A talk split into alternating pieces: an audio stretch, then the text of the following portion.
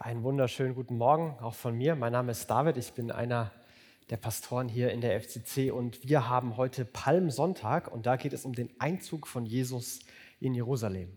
Und äh, dabei wird das Thema Gerechtigkeit wirklich entscheidend und wichtig werden. Aber bevor wir da einsteigen, wenn du an Gerechtigkeit und Ungerechtigkeit denkst, woran denkst du? Also wenn jemand sagt, sag mal, was findest du eigentlich in der Welt gerade wirklich ungerecht? Was ist in deinem Leben wirklich ungerecht? Was, was kommt dir vor Augen? Welche, welche Bilder hast du? Denkst du an ganz globale Dinge, die unfair, ungerecht sind? Äh, an gesellschaftlich strukturelle Dinge, die, die bestimmte Menschen benachteiligen, ausgrenzen, ähm, wert, abwertend behandeln? Vielleicht denkst du aber auch an ganz persönliche äh, Beispiele. Vielleicht hast du etwas aus dieser Woche, weil dein, ähm, dein Chef dich unfair äh, behandelt hat, weil äh, irgendwas in deinem privaten Umfeld vorgefallen ist, wo dieses Gefühl äh, hochgekommen ist. Dieses Gefühl, was jeder von klein auf kennt, das Kinder auf die Palme bringt und Erwachsene noch genauso. Dieses Gefühl von hier wurde mir etwas weggenommen, hier habe ich etwas weniger bekommen als andere. Das war unfair, das war gemein, das hätte anders sein sollen. Und ich glaube, wir sind viel besser darin, Dinge in der Welt zu benennen, die wir ungerecht finden, als wenn ich dich fragen würde, was findest du eigentlich in dieser Welt, in unserer Gesellschaft, ist wirklich gerecht und gut organisiert? Da würde man wahrscheinlich länger brauchen, um zu zögern, äh, um was, was, was zu entwerfen, ein, ein Bild davon. Wir wissen aber ganz, ganz stark und ganz intensiv, was das Unfaire, das Gemeine, das Ungerechte ist. Und das macht uns traurig, das macht uns wütend und äh, das löst eine starke emotionale Reaktion in uns aus. Und mitten in einer, in einer Welt, äh, in, der, in der Ungerechtigkeit wieder und wieder offensichtlich ist, ähm, damals wie heute, im Großen wie im Kleinen, wahrscheinlich braucht keiner lange, um solche Beispiele zu finden für Ungerechtigkeit, kommt jetzt, kommt jetzt Jesus und wir nähern uns Ostern, da ist dieser Palmsonntag und Jesus ruft genau diese Fragen bei den Leuten damals auf und deswegen will ich sie auch uns heute stellen. Genau die Fragen, nach Gerechtigkeit, nach Ungerechtigkeit und wie eine Vision aussehen kann, dass die Welt gerecht werden kann. Wir haben gerade zwei Texte gelesen. Der eine ist der, der klassische, ein paar klassische Verse von dem, wie Jesus nach Jerusalem kommt. Also die Osterwoche beginnt damit, nachdem Jesus in ganz Israel umhergereist war, gepredigt hat, Wunder getan hat, äh, geheilt hat und überall eigentlich einen guten Ruf hatte, äh, waren es trotzdem Eliten, die gegen ihn waren, weil er sie äh, Einfluss gekostet hat, weil er sich gegen die bestehenden Ordnungen aufgelehnt hat. Und es, es kommt zu diesem Showdown gegen, von Jesus gegen die Eliten und es beginnt damit, dass er an Palmsonntag nach Jerusalem einzieht. Und Jesus macht das ganz bewusst. Und da gibt es viele Verse und man denkt sich, warum ist das so lang beschrieben, wo Jesus Jünger irgendwo hinschickt, dass sie irgendeinen Esel holen sollen und den Esel zurückbringen sollen. Und diese Verse sind ganz bewusst von Jesus geschrieben, weil er diese, diese Tradition und diese Versprechen, diese Erwartung vor Augen hat, die zum Beispiel in diesem Propheten Zacharia zusammengebunden wurden. Zacharia ist einer der, der letzten Propheten im Alten Testament, der so die, die Tradition der, der Hoffnung und der Sehnsucht Israels nach Gerechtigkeit, nach Befreiung, nach einer Welt, die wieder in Ordnung ist, äh, sammelt und, und bündelt. Und er verwendet genau diese, diese Bilder von einem, von einem König, der nach Jerusalem kommt und die alle Menschen werden laut rufen. Er bringt Rettung, er bringt Befreiung. Er ist der, der wirklich die Welt in Ordnung bringt. Er kommt nicht stolz, sondern er reitet auf einem Esel. Das ist irgendwie anders. Also er ist nicht der, der auf dem mächtigen Streitwagen kommt, weil er der große Krieger ist, sondern er kommt auf dem, auf dem Esel, was so einerseits die Aussage ist, ich kann auch auf Esel reiten, weil ich habe auch gar keine Feinde mehr, sollen die doch kommen. Ich äh, habe sowas von alle besiegt, ich kann auch auf Esel reiten. Und andererseits auch dieses, dass ja auch nicht so schade ist, auf so einem Dienerfahrzeug sich fortzubewegen. Also ich weiß nicht, was heute das Auto, äh, die Autopendant wäre. Äh, ich möchte jetzt keiner Marke zu nahe treten, aber äh, der sich auch nicht zu so schade ist für so, ein, für so einen Esel. Also ein ganz anderer König irgendwie, aber an dem trotzdem diese Erwartungen hängen. In Jerusalem und im ganzen Land beseitigt er Streitwagen, Schlachtrosse und alle Waffen. Heute würde man vielleicht sagen Panzer, Gewehre, Drohnen und alle Waffen. Und euer König stiftet Frieden unter den Völkern. Seine Macht reicht von einem Meer zum anderen, von Euphrat bis zum Ende der Erde. Das sind Bilder dafür, dass es globaler Friede gibt. Nationen, die sich nicht mehr kriegerisch auseinandersetzen, ja, die es gar nicht mehr können, weil alle Waffen beseitigt sind, ja, weil die Waffen gar nicht mehr als notwendig erachtet werden. Eine unglaubliche Friedensvision, eine globale. Und die, die auch konkret für das Volk wird. Er wird die Menschen, die gerade noch im, in Verbannung leben, im Exil sind, also die als Gefangene in der Fremde leben müssen, denen die Heimat geklaut wurde, deren Rechte, denen, deren Land und äh, Boden ihnen genommen wurde, deren Kinder teilweise weggenommen wurden und in andere Länder äh, geschickt wurden, die alles verloren hatten, weil einfach jemand stärker war und gesagt hat, du machst jetzt, was ich dir sage, sonst gibt's Haue. Und du konntest dich nicht dagegen wehren. Und so war Israel in der, in der Fremde und gefangen und eingeschlossen. Und Gott sagt, ich werde das beenden. Ich werde euch nach Hause bringen. Da wird es Schutz geben, Sicherheit Ihr habt nicht vergeblich gehofft und es endet mit dieser unglaublichen Zusage. Ihr werdet doppelt das bekommen, was ihr verloren habt. Es wird nicht nur so sein, dass es halt einfach aufhören wird. Jemand hat dich ausgenutzt und gefangen gehalten und jetzt hört es halt auf, sondern du wirst dafür entschädigt werden. Es wird Wiederherstellung geben. Es wird wirklichen Frieden geben. Und das Bild im Alten Testament wie auch im Neuen Testament für eine gerechte Welt ist eine Welt, in der alles in Ordnung ist. Es ist nicht so sehr, dass halt jeder Böse einen auf den Deckel bekommt und dann ist fertig, sondern wie so ein, ein großes Volksfest, wo alle sich freuen, wo alle jubeln können, wo, wo alle dabei sein dürfen, weil es diese Wiederherstellung, diese umfängliche Erneuerung gegeben hat. Und das ist die Erwartung Israels dass irgendwann ihr Gott einen König schicken wird, der globalen Frieden bringt, weil Gott in seiner Güte die Welt regiert. Das ist die Erwartung an Gottes Gerechtigkeit. Das Volk Israel selbst soll beispielhaft für ein gerechtes Miteinander in der Welt sein. Die Menschen aller Völker und aller Nationen sollen Israel sehen, die Psalmen sind voll davon, sollen Israel sehen und denken sich so, so soll Gesellschaft aussehen. Das machen wir auch so. So eine überzeugende Wirkung, so ein, so ein Licht so ein Beispiel in dieser Welt soll das Volk Gottes sein. Und dann gibt es diese ganz persönliche Ebene von Befreiung, von Erneuerung, von Wiederherstellung, körperlich wie seelisch. Das ist die große Erwartung. Und es hängt alles an diesem König, der nach Jerusalem kommt, der auf dem Esel da reinreitet und der die Welt in Ordnung bringen wird. Und Jesus gibt sich alle Mühe, um genau diese Erwartungshaltung aufzurufen gibt sich alle Mühe, um genau zu sagen, das, was ihr erwartet, globaler Friede, Wiederherstellung für euch als Volk, dass ihr ein, ein Beispielvolk sein könnt, wie Gesellschaft aussehen kann, was sich mit der Implikation, dass es sich ausbreitet, dass die ganze Welt irgendwann so, so sein wird. Und persönliche Wiederherstellung, persönliche Befreiung, persönliche Gerechtigkeit. All das, all das kommt mit mir. Das ruft Jesus auf. Und damit zieht er nach Jerusalem ein. Und die Verse, die, die greifen das auch so ein bisschen auf. Sie brachten die Eselin, das Fohlen, legten ihre Mäntel über das Tier. Jesus setzte sich darauf. Und Scharen von Menschen breiteten ihre Mäntel auf dem Weg aus. Andere hieben Zweigen von den Bäumen ab und legten sie auf dem Weg. Vor und hinter Jesus drängten sich die Menschen und sie riefen, gepriesen sei der Sohn Davids, gesegnet sei der, der im Namen des Herrn kommt, gepriesen sei Gott in der Höhe. Ausgelassene Jubelstimmung. Davor, danach, überall Menschen, alle jubeln, weil alle wissen, was die Stunde geschlagen hat. Jetzt geht es los. Jetzt kommt Gerechtigkeit, jetzt kommt Frieden. Und die Hoffnung der Leute damals war sehr konkret. Erstens, die Römer fliegen raus. Also wir sind wieder eine selbstbestimmte Nation und Rom kann zurück nach Rom gehen und wir, wir werden wieder frei sein. Zweitens, der Tempel wird wiederhergestellt und endlich wird ganz Israel wieder dort kommen. Ja, die ganzen Völker werden den Gott Israels anbeten. Das war die Hoffnung der Leute, neben dem, was sie vielleicht auch persönlich mitgebracht haben, da wo sie von Zöllnern ausgenutzt wurden, von den Strukturen der Gesellschaft benachteiligt waren.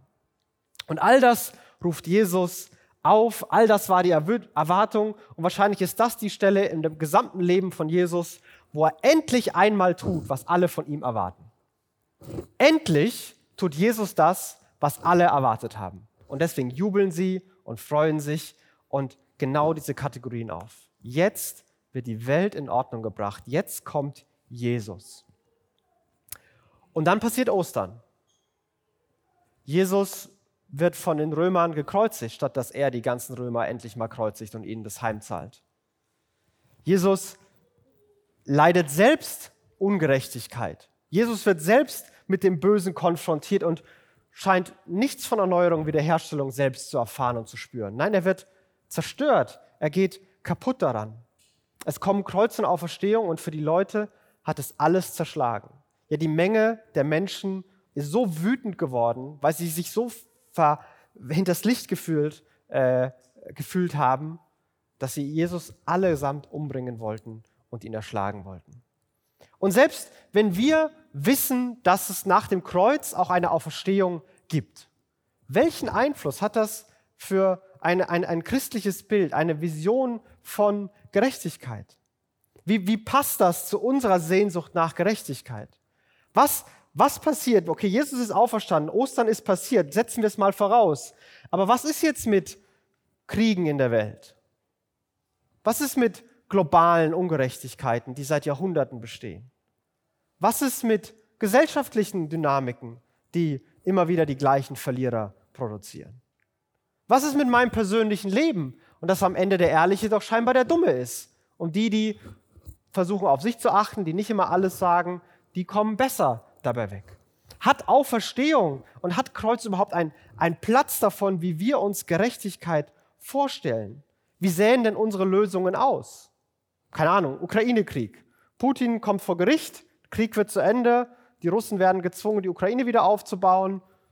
Dass die Russen darunter ein bisschen leiden, ist ja ihr Problem. Sie haben ja angefangen, hätten sich besser überlegen sollen. Aber irgendwie so vielleicht könnte das, könnte das aussehen. Ähm, wir brauchen Konsumstopp, einen globalen. Ähm, der Westen muss zuerst aufhören, weil er viel länger die Welt ausgebeutet hat. Und dann irgendwann kommt es zu einer gerechten Verteilung von Ressourcen in der ganzen Welt. Gesellschaftlichen Ausgrenzungen müssen aufhören. Wir brauchen endlich Chancengleichheit und genauso die persönlichen Dinge. Seit Jahrhunderten kämpfen Menschen für Gerechtigkeit. Seit Jahrhunderten gibt es dieses Bemühen. Und scheinbar hat sich nichts geändert. Scheinbar kommen Kriege wieder Ungerechtigkeiten wieder und manche Systeme produzieren seit Jahrhunderten die gleichen Verlierer.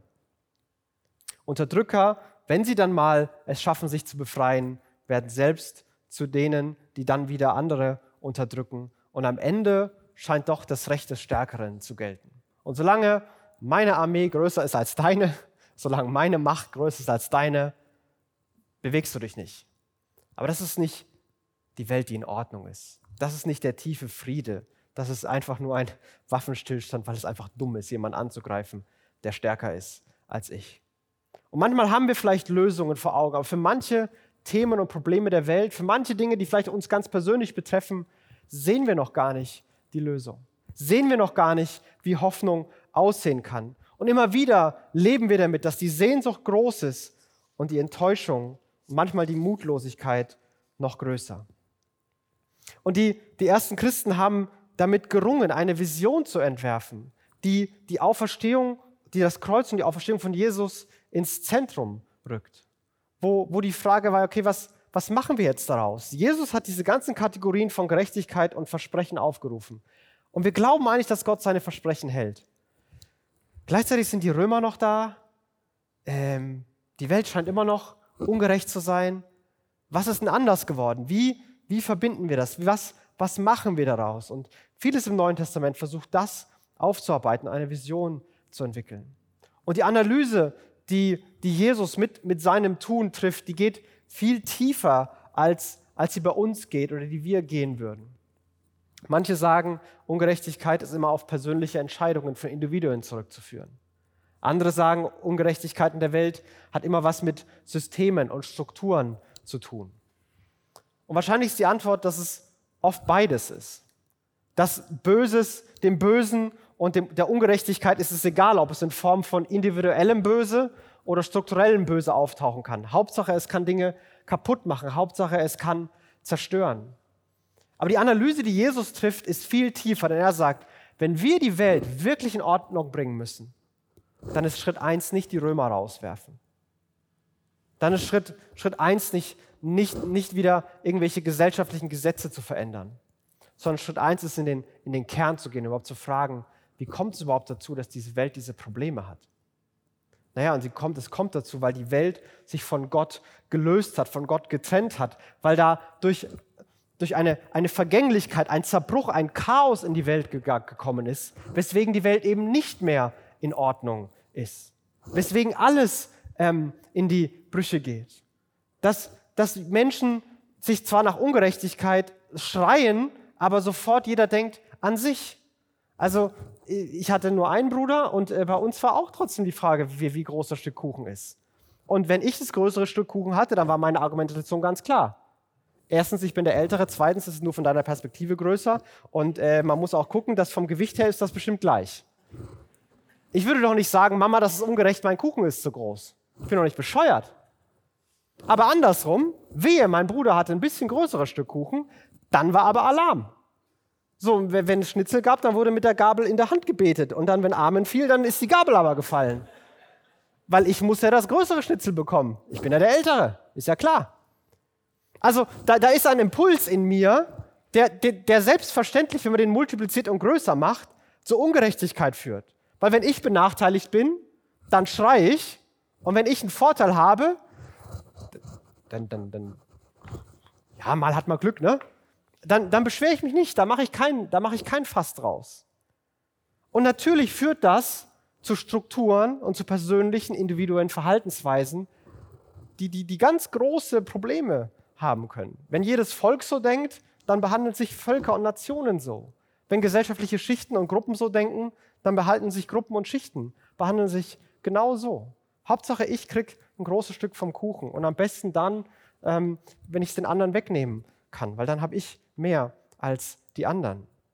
Und Jesus geht genau in diesen Kern, in diesen Kern, der persönlich ist, wo in jedem Herzen etwas Egoistisches ist, etwas Böses ist, was das Potenzial hat, Ungerechtigkeit ganz groß zu potenzieren in die Welt hinein. Und er geht auch in die, in die gesamte Chaos der Welt hinein, dass da Vergänglichkeit überall ist, dass alles irgendwie zerbricht, zerfällt und alles irgendwann ein Ende hat. Und er geht durch den Tod hindurch, er steht auf und sagt, am Ende wird alles erneuert. Die Vergänglichkeit hat mit Jesus einen Todesstoß bekommen, von dem sie sich nicht mehr erholen wird. Sie ist zwar noch spürbar, aber sie wird sich nicht mehr davon erholen.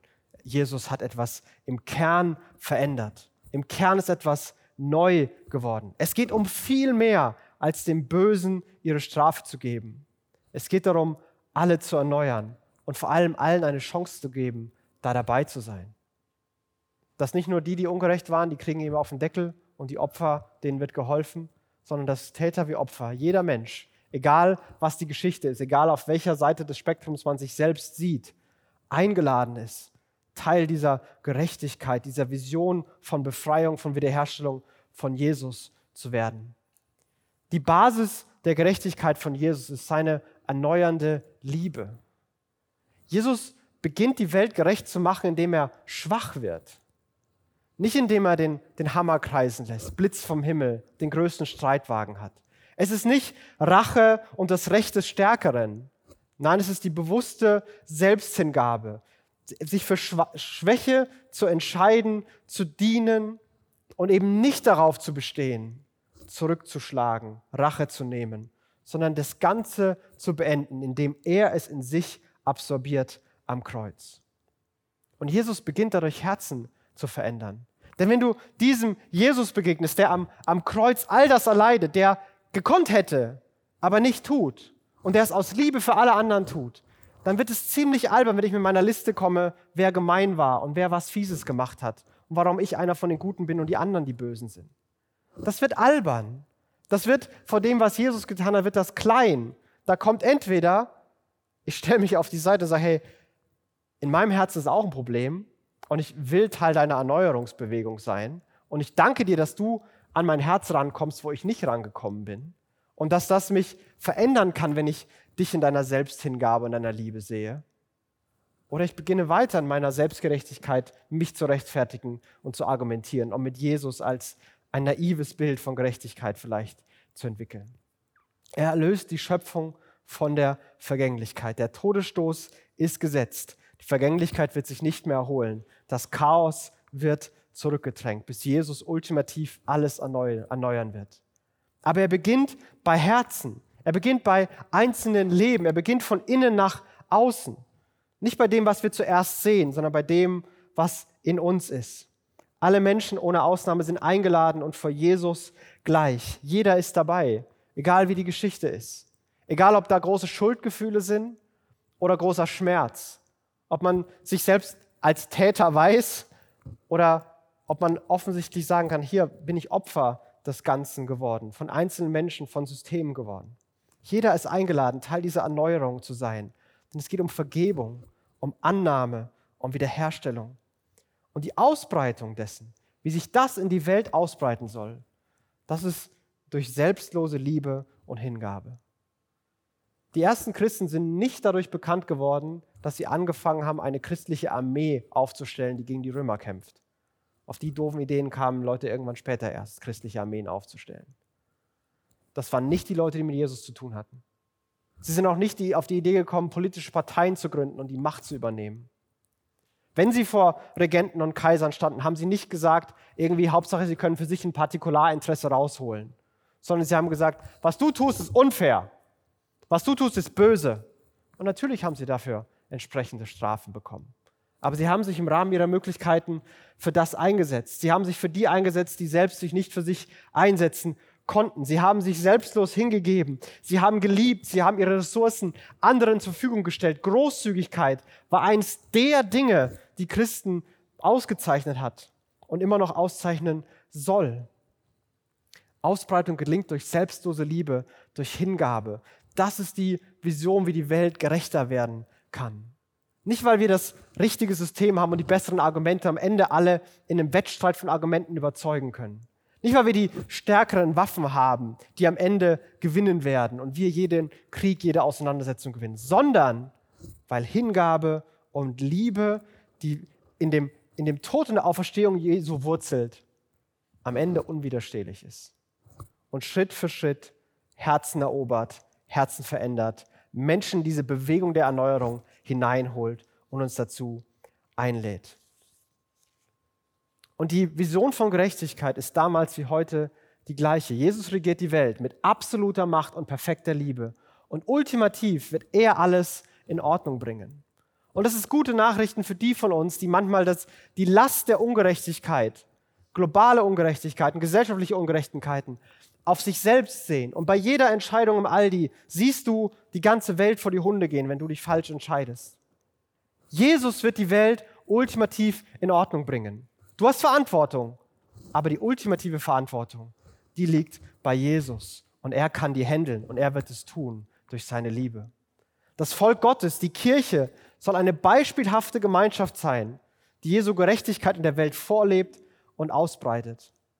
Und durch die Verbindung zu Jesus kannst du, kann jeder und jede Befreiung, Erneuerung und Wiederherstellung jetzt schon erleben, körperlich wie seelisch. Stück für Stück, nicht so und nie wieder ein Problem, aber es ist eine ernstzunehmende, tiefgreifende Erneuerung, die wirklich spürbar ist und das Leben anders macht. Und ich möchte noch über zwei, drei Dinge nachdenken, wie wir diese beispielhafte Gemeinschaft sein können, wie wir leben können. Und ich muss eine Vorbemerkung machen. Denn immer wenn es darum geht, um Gerechtigkeit und wie wir in einer Welt gerecht leben können, und ich mich versuche damit selbst zu beschäftigen, dann kommt in, mir äh, mein mein schlechtes Gewissen und Schuldgefühle hochgekrochen. Denn ich mache nicht genug, wir als Kirche machen nicht genug. Und vielleicht, wenn du die Liste hörst oder wenn du dir vorstellst, was kann man alles tun, um gerechter zu werden, dann, dann beginnt schon wieder dieses, dieses Schuldgefühl, dieses schlechte Gewissen hochzukommen. Und ich, hab, ich bin nicht super alt, aber ich habe eine Sache gemerkt. Man lernt irgendwann mit Schuldgefühlen zu leben. Man, man lernt sich Mechanismen anzueignen, ähm, man kann ja auch nicht jedem helfen. Weggeschoben. Hey, ich, ich tue hier, was ich kann. Mein Gewissen ist schlecht. Äh, hier ist eine Spende. Ich habe meinen Teil getan. Ich recycle, ich kaufe fair. Mein Gewissen ist beruhigt. Ich tue irgendwas. Ich kann sagen, ich bin in der Kirche, die was tut. Mein Gewissen ist beruhigt. Wenn, wenn die Frage immer nach Schuldgefühlen und schlechten Gewissen ist, dann geht es nicht um die Welt, dann geht es mir nicht um die Welt und um eine gerechtere und bessere Gesellschaft, sondern geht es mir um mein Gefühl. Ich will mich nicht schuldig fühlen. Und deswegen versuche ich alles richtig zu machen oder eben auszublenden, wenn ich nicht alles richtig mache. Und deswegen möchte ich die Kategorie wechseln. Lass uns nicht über Schuldgefühle reden.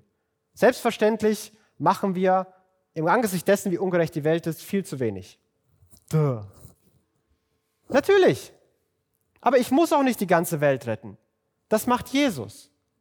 Ich bin eingeladen, da wo ich kann, an dieser Bewegung von Erneuerung und Gerechtigkeit, die Jesus gestartet hat, teilzunehmen. Nicht, weil sonst der Hammer fällt, nicht, weil von mir dann alles abhängt, sondern weil es mich begeistert. Weil ich das, was Jesus getan hat, wirklich cool finde. Weil ich das eine andere Vision von, von Gerechtigkeit finde. Wo nicht das Recht des Stärkeren äh, regiert. Wo es nicht nur darum geht, dass jemand Böses irgendwie eine Strafe bekommt und dann ist alles in Ordnung. Sondern wo es um echte Wiederherstellung geht. Um echte Gemeinschaft. Wo all das im Blick ist. Das ist naiv, das ist träumerisch. Aber ich will dabei sein. Und mit diesem Gefühl möchte ich uns vielleicht ein paar Dinge vor Augen führen, wie wir das leben können, wie wir das kanalisieren können. Und wenn die Schuldgefühle hochkommen, dann machst du innerlich so, okay? Ist das der Deal? Keine Schuldgefühle. Ich meine, wir könnten das ja machen, ne? Dann machen wir gleich eine tolle Kollekte und sagen, hier kann man mitarbeiten und bam, unsere Probleme sind gelöst. Für zwei Wochen. Deswegen machen wir das nicht. Ich möchte, dass du eine Vision von Jesus hast, wie er das tun kann und was er tut. Und die erste Sache, zu der ich uns einladen möchte, ist, in diesem Bild, was Jesus für die Welt hat, Ungerechtigkeit erstmal wahrnehmen und benennen. Da beginnt es. Hinzugucken. Was in dieser Welt, was in meinem Umfeld, was in meiner Arbeitsstelle, was in meiner Wohngegend ist unfair, ist ungerecht. Vielleicht leidest du darunter, vielleicht leiden aber auch andere darunter. Vielleicht bist du sogar der, der davon profitiert. Was ist ungerecht? Was ist unfair, wahrnehmen, benennen, Böses böse nennen, Chaos Chaos nennen. Im Rahmen unserer Möglichkeiten sich für Veränderung einsetzen. Manches wirst du sehen und wahrnehmen und wirst berechtigterweise sagen, das muss anders werden. Ich habe keine Ahnung wie, ich weiß nicht, wie es gehen soll. Da fehlen mir Ressourcen, Einfluss und alles Mögliche. Aber manchmal hast du vielleicht Möglichkeiten. Vielleicht kannst du der sein, der in der Besprechung, in der Teambesprechung die unbequeme Frage stellt und das Risiko eingeht, dass es fairer wird.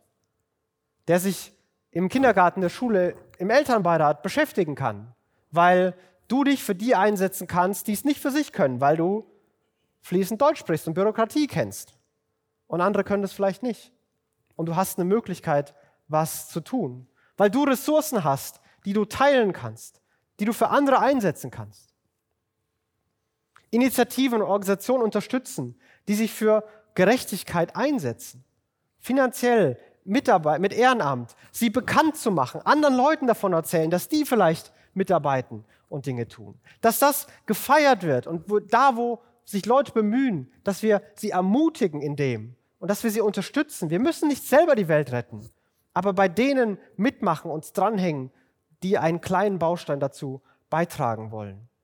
Und bei all dem, wo ich immer an meine Grenzen komme und wir an unsere Grenzen kommen, ist es ein, eine, eine Aufforderung von Jesus und was die ersten Christen wieder und wieder ausgezeichnet hat, ist zu beten. Bitten und klagen. Klagen, dass die Welt ungerechtiger ist. Beten, dass Jesus etwas tut. Jesus, ich weiß nicht, wie die Lösung aussieht. Ich habe auch keine Ahnung, ob ich da drin was, eine Verantwortung habe oder nicht. Ehrlich gesagt, ich weiß es nicht. Ich weiß nur, dass es mich sauer macht. Mach was. Das bewusst vor Jesus zu bringen und zu bitten. Weil wir wissen, dass Jesus die Welt wiederherstellen wird. Und Jesus hat Menschen nie, auch nicht beim Thema Gerechtigkeit, mit Schuldgefühlen motiviert. Jesu ganze Mission war es, auf diese Welt zu kommen, um diese ganzen Kategorien von ich bin schuldig und ich bin nicht gut genug und ähm, ich bin Teil des Problems, um die anzunehmen, aber aufzulösen. Um mit seiner Vergebung, mit seiner Befreiung da reinzugehen. Jetzt, hör mal auf, die ganze Zeit an dich zu denken. Du musst dich nicht fragen, ob du genug machst oder nicht genug machst. Guck, was ich gemacht habe. Und versuch mitzumachen bei dem, was ich gemacht habe. Und daran möchte ich dich erinnern. Die Vision von Jesus für eine gerechte Welt ist eine, die auf seiner Liebe aufbaut. Er wird für Frieden sorgen, vom einen Ende bis zum anderen Ende der Welt. Wir dürfen Teil dessen sein. Beispiele dafür, wie, wie, wie die Gerechtigkeit Jesu Leben prägen kann. Wir werden immer imperfekte Beispiele sein. die hinter dem zurückbleiben, was wir eigentlich sein sollten und gerne wären. Aber das ist okay. Denn es zählt, die Schritte zu gehen. Und Jesus ehrt die Schritte. Und Jesus tut große Dinge durch kleine alltägliche Entscheidungen, die wir tun. Und es ändert vielleicht nicht die Welt für alle, aber für bestimmte Leute kann es das tun. Und deswegen möchte ich dich einladen, diese Perspektive auf Jesus auch heute zu gewinnen. Der versöhnt, der befreit, der annimmt und der vergibt. Und das tun wir, indem wir Abendmahl feiern, wo wir uns die, die Schwäche und den Zerbruch Jesu vor Augen führen, weil das seine Macht und seine Stärke ist. Sein, sein Leib wurde gebrochen. Und all der Zerbruch der Welt hat Jesus getroffen und zerschlagen. Und er weiß, was es heißt, Ungerechtigkeit zu erleben. Aber er hat sein Leben gegeben, um dem Ganzen ein Ende zu machen. Er hat sich dem entgegengeworfen und wurde zerbrochen. Und sein Blut wurde vergossen, um, um Schuld zu vergeben. Dass wir uns nicht mehr die Frage stellen müssen, ob wir gut genug sind, ob wir genug machen. Denn ja, natürlich sind wir nicht gut genug, aber das ist vergeben. Und das ist egal, ob es viel oder wenig ist, um einen neuen Bund zu besiegeln. Einen Bund zwischen dir und Gott, zwischen uns und Gott, der uns einlädt, in dieser Gemeinschaft zu sein, dieser Bewegung Jesu mitzumachen und die Welt Schritt für Schritt mit seinen Augen zu sehen und mehr und mehr seine Liebe durch uns fließen zu lassen und auszubreiten. Und dazu möchte ich dich einladen, wenn wir gleich Abendmahl feiern und Lieder singen. Aber vorher möchte ich ein Gebet sprechen. Jesus, wir sehnen uns zutiefst nach einer gerechten Welt. Manch von uns ist schmerzhaft bewusst, wo Ungerechtigkeit und wo Leid gerade ist. Ähm, du siehst die von uns, die manchmal daran kaputt gehen. Du siehst die von uns, die das alles schon ausgeblendet haben. Und ich bete, dass du in all den Zweifeln, die wir haben, dass da deine Hoffnung groß werden kann. Dass wir mitten in der Welt, wo wir auch heute noch manchmal damit ringen, kann das wirklich sein? Jesus, wird das wirklich so kommen? Warum hast du es nicht schon früher gemacht? Dass wir mitten in diesen Zweifeln die Hoffnung nicht verlieren. Dass du ein Gott bist, der so anders ist. Ein König, der auf einem Esel kommt und in Güte regiert. Der die Welt um, ultimativ in Ordnung bringen wird. Und wir sind eingeladen, dabei zu sein. Weil du uns dabei haben willst. Und Jesus, ich bete, dass wir diese Einladung, diese Versöhnung, diese Erneuerung ohne Schuldgefühle annehmen, uns darüber freuen und dass es unser Leben ganz praktisch prägen kann. Wir beten für diese Welt und beten für unseren Platz in dieser Welt. Und hilf uns, ein bisschen mehr mit deiner Liebe die Welt in deine Ordnung zu bringen. Danke, dass du unser Gott bist. Begegne du uns jetzt hier in diesen Momenten. Amen. Wir wollen jetzt reagieren in Liedern, wollen Gott anbeten für das, was er getan hat und für das, was er ist und unsere Hoffnung Ausdruck verleihen. Wir wollen Abendmahl feiern und ich lade dich ein, jetzt während der Lieder kannst du nach hinten gehen, dir ein Stück Brot nehmen, in den Saft eintauchen und zu dir nehmen. Als Ausdruck, dass, dass du dich an diesen Jesus dran klammerst, dass du dabei sein möchtest, dass du seine Erneuerung persönlich in Anspruch nimmst und dass du bei ihm, mit ihm Verbindung haben möchtest. Vielleicht wieder, vielleicht zum ersten Mal. Ich darf dich einladen, komm, seh, schmecke und erlebe, wie voller Liebe und Güte dieser Jesus für dich hier und heute Morgen ist.